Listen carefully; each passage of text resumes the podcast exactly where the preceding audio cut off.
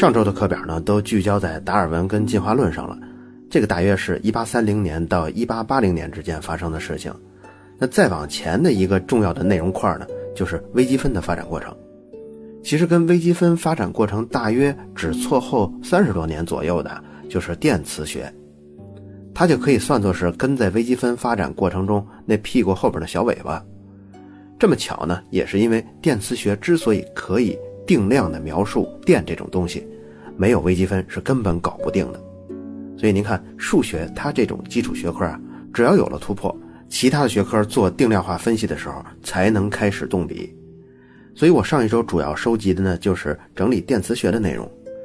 但是这个过程中，我突然就有了一种冲动啊，我就想把电磁学的基础知识给全面的讲一讲。而且这冲动还是特别大的一股劲儿，我也知道这是一件非常非常复杂的事情。如果按照我的节奏呢，估计要把所有的基础知识说完，那说不准要一百五十期以上了。我还在一九一七小组里发了一贴，当时就征集啊，很多人都留言说特别特别期待。不过现在我要告诉大家，经过我没日没夜三整天整理的工作，我决定还是不能这么讲，我放弃了这个念头。也许今后真的有机会能专门出一下这方面的书，或者专门给这方面专业的同学做一个入门讲的话呢，可能才会考虑。那为什么放弃呢？就是因为它需要用笔一点一点演算出来，才能学到真知识。我虽然也是经常尽最大的努力，不用纸跟笔，只用嘴来说，也能试图把一个科学规律给说明白了。但是电磁学方面啊，它跟数学结合的那么紧。基础知识它还可以用嘴说说，但是稍微深入一点之后啊，就完全不行了。我呢这几天一共是试写了七节课的内容，其实啊到了第七节再往后我就有点写不下去了，因为光凭嘴说啊，那真的是听不懂。可能听我这么描述呢，您没有什么感觉，怎么就听不懂呢？那我就专门举一个例子，我们就假设啊，这门课我已经完全都写好了，只用听的方式。一共是一百五十节课，那么我马上要说的就是大约第九十节课的内容，您听听试试，这里头啊也有干货，也有令人深思的地方，尤其是那些在帖子下面回复特别期待的听众啊，你也可以实际的感受一下，看看是不是您期待的那样。那我们现在就来开始，我们呢先来考虑一个问题，就是单个原子的磁场有多大呢？计算这个的目的啊，就是如果把这个算出来了。一个铁磁材料的内部的磁场，它最大能有多强，就可以算出来了。算出这个值呢，它一定是一个上限的最大值。你比如说一块纯铁，在这个理论中，它产生磁场的最大值就能算出来了。在这个状态的时候，它里面所有的铁原子的磁场排列都是朝一个方向的。其实更准确的计算是需要用到量子论的，但是电磁场这门课基本上是只涉及到经典方法就够了。因为电磁场作为一门学科，在几乎完成的时候，那才一八六几年，那会儿离量子力学诞生还早着呢。所以呢，下面我就说一说用经典的方法大致计算的思路。这个计算的模型是这样：有一个氢原子，它的中心呢就是一个质子，电荷呢是一个单位的正电，而核外的电子呢是围绕这个中心的质子做圆周运动。哎，这就是我所说的经典方法。它就是把氢原子的模型当做像一个行星轨道那样。其实啊，这个模型在稍微复杂一些、先进一些的理论中，那算出来的东西跟实际测量的东西啊都是不相符的。也就是这个理论是不能这么用的。但是没事儿，我们呢先这么算，因为我提前知道这算出来的结果跟测量是高度吻合的。你看啊，电子绕着核转，这就可以看作是一个环形的电流了。好，而我们开头说的。这个氢原子的磁场是什么呢？简单来理解呢，就是由我刚刚说的这个最小规模的由单个电子绕圈运动产生的电流引发的磁场，就是这个我们要求的磁场。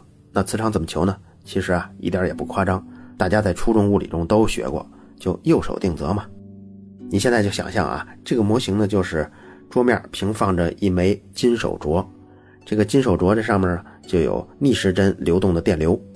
这个磁场方向呢，会是什么样？就是从桌子的下面向上穿过桌面，再穿过手镯，这就是电磁场的方向。中心的磁力线呢是很笔直的，指向屋顶。那四周呢，尤其是靠近手环边缘的那些地方，磁力线都是向外弯的。大家应该对这个磁力线的样子有印象吧？我估计啊，还会有少数人记得这个磁场的强度应该用什么公式算？哎，就是用手镯上流过这个手镯的电流的大小乘以这个手镯形成的这个环形的面积，就这样就可以了。好，这最简单的呢就是求面积，因为派 r 方就可以嘛。这个派呢三点一四，大家都知道。这个 r 是什么呢？就是氢的核外电子距离这核心有多远呢？这个呀不是算出来的，这个是测出来的。因为咱们之前说了，咱们用的这经典模型是很多地方不能越雷池的，尤其是在这么小的尺寸下，它几乎就没法测。所以呢，要查一查这参数表，查一查物理手册，哎，就能算出来这个 r。有了这个 r，手镯的面积就可以算出来了。这个是比较简单的。那稍微费劲一点呢，就是电流是多少。咱们还来看这个模型啊，你看里面一个正电荷，外面一个负电荷。假如在没有任何其他影响因素的情况下呢，它们就正负电相互吸引嘛，就会啪的一下就碰到一起了。但是它们现在没有啪的一下撞到一起，那是因为外面这个电子啊在拼命的高速运动呢，而且运动的速度足够高，以至于吸引力没能把它给拽回来。而且还要说啊，它运动的速度也足够低。以至于电子呢也没有越飞越远，而是维持了一个恒定的距离绕着圈转，所以这就代表着离心力跟吸引力的大小是相等的，不多也不少。哎，这就是一个等式了嘛。所以初中的知识都用上，这离心力的公式列出来，然后电荷之间的吸引力公式也列出来。这里呢是带有电子运动速度 v 的，这运算过程咱们不提了，算完了。电子的速度呢是两千三百公里每秒，你看这是一非常快的速度啊！您可能要问了，这不是要算环形电流的大小吗？你算它电子的速度干什么呢？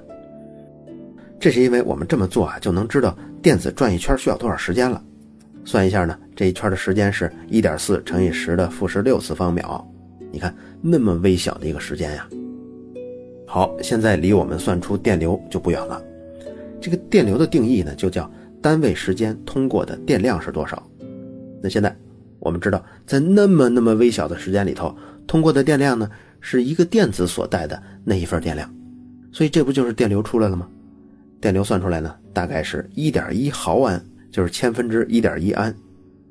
其实您要稍微有一些电学常识呢，你就会发现，这竟然这么大呀！因为我们很多手持电子设备中。那些设备的待机电流大概就能到这个范围，所以您竟然想不到啊，一个氢原子模型中单个电子导致的电流就已经有这么大了。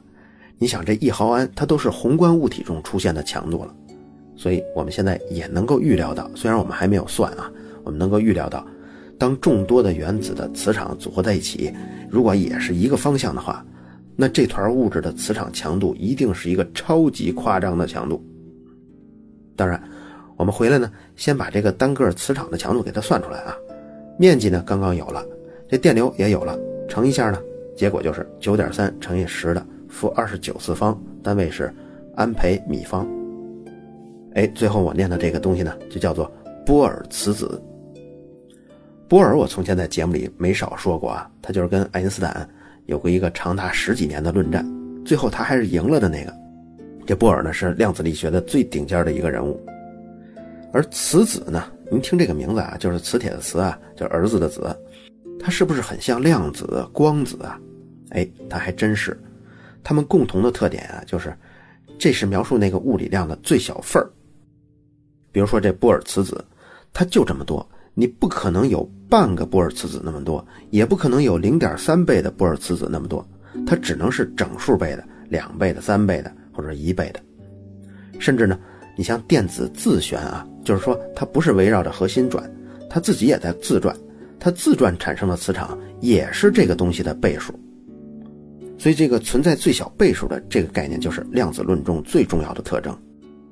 说到这儿呢，我们才到了这节课我们要思考的一个问题，请您注意啊，咱们这节课刚开始可是从一个经典模型出发的。是故意避开了量子力学理论的，他用了一个小球围绕着核心转的这么一个经典模型去求解的，可是最后竟然得到了一个带有量子理论特征的波尔磁子的结果。那这到底是为什么呢？想到这点呢，我最开始也是一愣啊。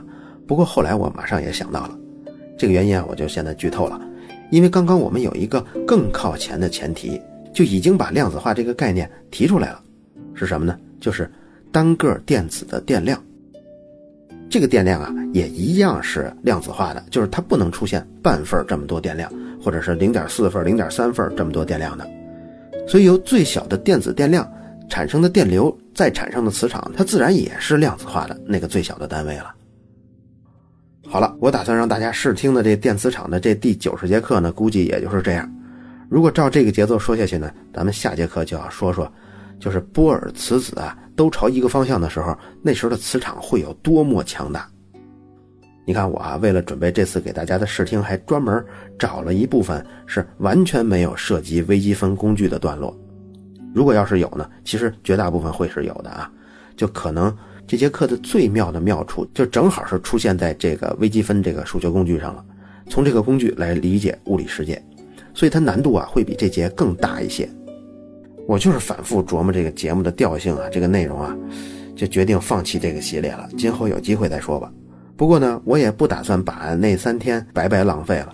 毕竟啊，它让我好几天寝食难安啊。我也会尽量的给它简化之后，多结合具体生活中的例子，把它放在节目里头。起码呢，大家可以浅尝辄止地感受一下电和磁还有数学带来的美。另外呢，我也很想听听大家对这期的感受，请您留下评论，这些都是有助于我之后规划课程的。谢谢大家。